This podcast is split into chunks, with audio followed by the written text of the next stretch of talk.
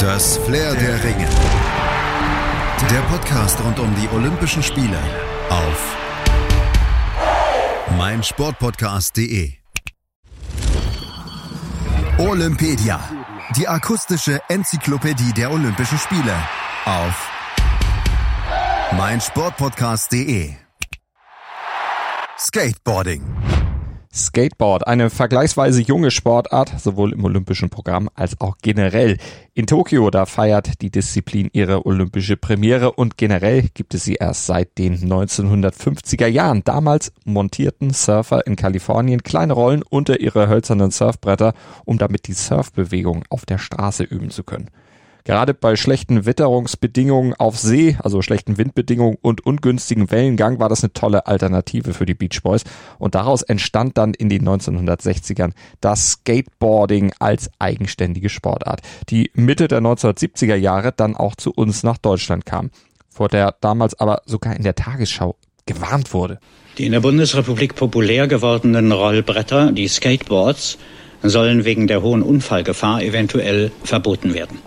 Eine Statistik aus den USA ergebe, dass dort innerhalb eines Jahres über 50.000 Unfälle mit Rollbrettern registriert worden sind. Diesen Warnungen zum Trotz oder gerade wegen des gefährlichen Rufs wurde Skateboarding bei uns aber immer beliebter. 1978, da gab es in München erste Skateboardmeisterschaften. Seit 1985 ist Street Skating bei uns Massensportart. Bundestrainer Jürgen Horvath kennt den Grund. Ja, also ich denke, das Faszinierende an der Sportart Skateboarding ist eben vor allem, dass sie nicht unbedingt nur als Sportart gesehen werden kann oder muss, aber auch eben auf das Wettkampfniveau kommen kann. Und ähm, in der Entstehung, sage ich mal, ist das Tollste und das Faszinierendste daran die Freiheiten, die man hat, die Kreativität, die man nutzen kann. Einem sind mehr oder weniger keine Einschränkungen ähm, vorgesetzt und man kann im Endeffekt machen, was man will, macht das Ganze autodidaktisch für sich alleine kann sich natürlich auch helfen lassen. Heutzutage gibt es ja so Leute wie mich, die dann als Trainer fungieren. Aber egal, ob ein Trainer hilft oder SkateboarderInnen für sich alleine üben, klappen neue Kunststücke, gibt das einen richtigen Push. Den Sportlerinnen persönlich, aber auch den Freunden und TrainingspartnerInnen. Wenn man eben in einer Gruppe mit Freunden skatet und eine Session fährt, dann ist das Ganze auch übertragbar auf alle anderen. Das heißt, die, das schöne Gefühl, das man dabei empfindet, ist eben auch für die anderen mitzuspüren. Und es ist eine gemeinsame tolle Sache. Gemeinsame Erfahrungen auf dem Board können Kinder am besten ab 10 bis 12 Jahren machen. Das ist das perfekte Alter, um mit dem Skateboarden anzufangen. Denn in diesem Alter, da bildet sich der Gleichgewichtssinn vollends aus. Aber auch wenn der Gleichgewichtssinn noch so gut ist, mit Stürzen ist immer zu rechnen. Davor warnt auch Horvath. Es ist auf jeden Fall wichtig zu wissen, dass Skateboarding mit Sicherheit keine Gesundheitssportart ist. Also man muss schon gewillt sein, seinen Körper aufs Spiel zu setzen, seine Gesundheit sozusagen ähm, und muss halt vollen Einsatz bringen, volle Konzentration. Und ja, Schmerzen werden nicht ausbleiben, wenn man ein bestimmtes Level erreichen will. Und ähm, auch so nicht. Im Endeffekt ist Skateboardfahren halt eine Geschichte, wo Stürze dazugehören und ähm, die sind auch gewissermaßen so ein bisschen symbolisch zu verstehen fürs Leben allgemein. Ähm, ja, das sind so, denke ich mal, die wichtigsten Sachen. Man muss auf jeden Fall sehr konzentriert an die Sache rangehen und man kann sich aber auf jeden Fall auch mit Skateboardfahren ähm, den Kopf frei machen. Den Kopf frei machen, aber man muss ihn auch schützen. Ohne Helm geht nämlich gar nichts und zudem sollten Eltern auch darauf achten, dass ihre Kinder stets Knie- und Ellbogenschützer tragen. Außerdem sind Handprotektoren zu empfehlen, um Abschürfung an den Händen zu vermeiden.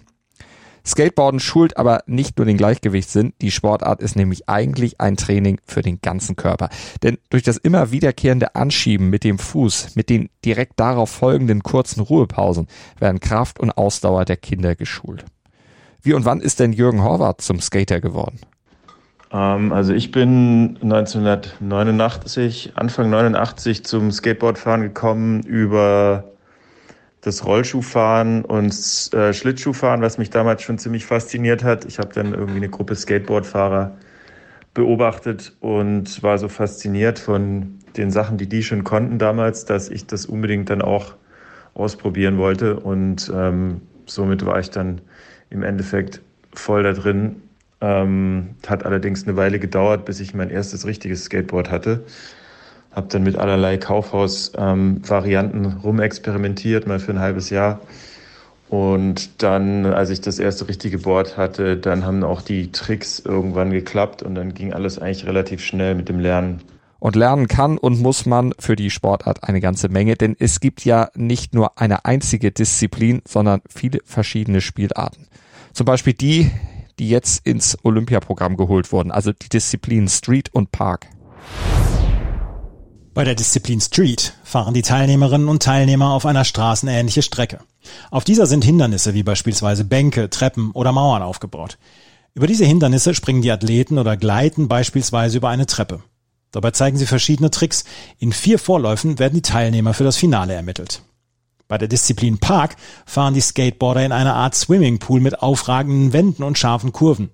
Dabei springen sie mit hohem Tempo weit über die Wände hinaus und zeigen dabei ihre Tricks.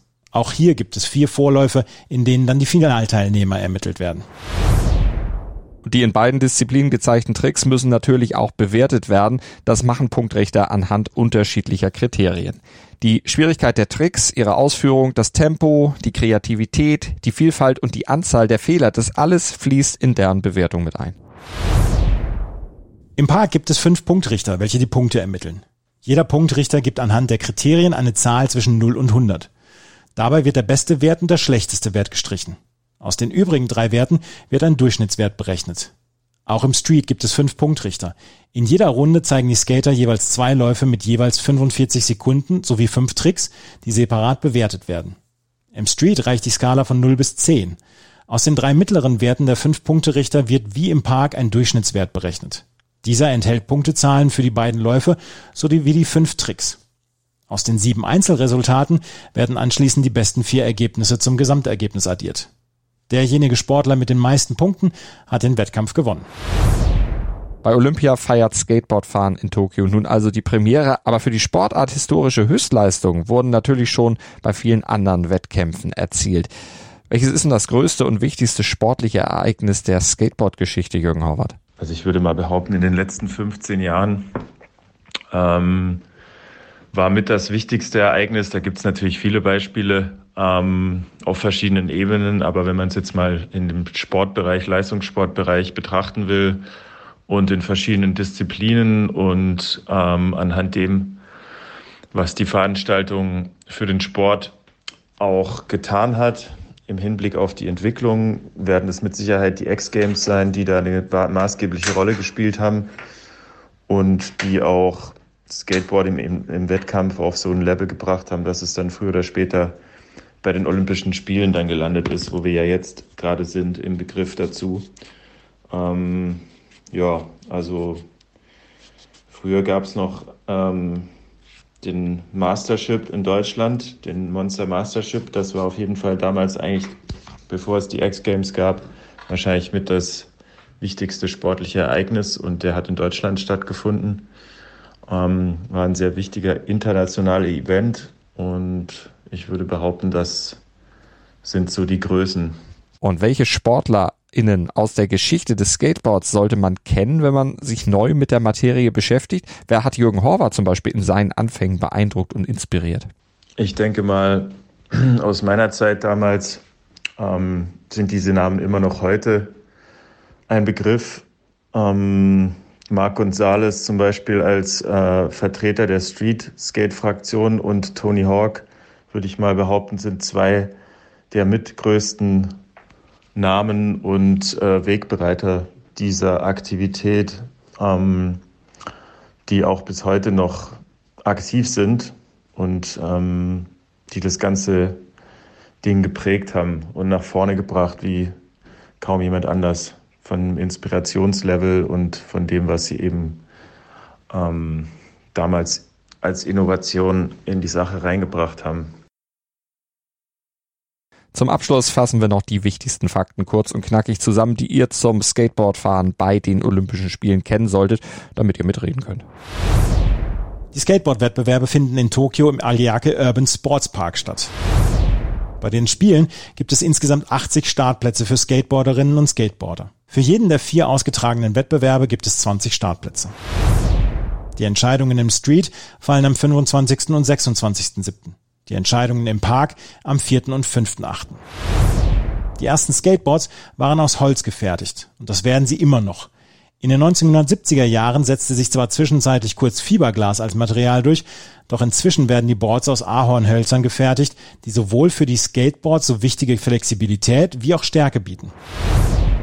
Viele Skateboard-Fabrikanten hatten ihre Ursprünge im Möbelbau, sattelten mit zunehmender Beliebtheit der Sportart aber um.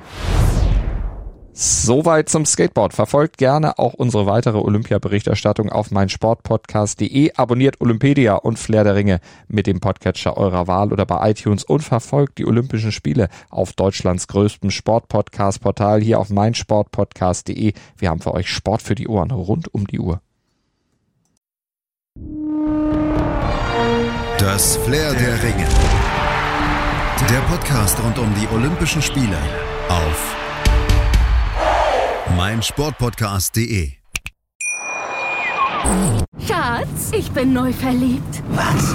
Da drüben. Das ist er. Aber das ist ein Auto. Ja, eben. Mit ihm habe ich alles richtig gemacht. Wunschauto einfach kaufen, verkaufen oder leasen. Bei Autoscout24. Alles richtig gemacht.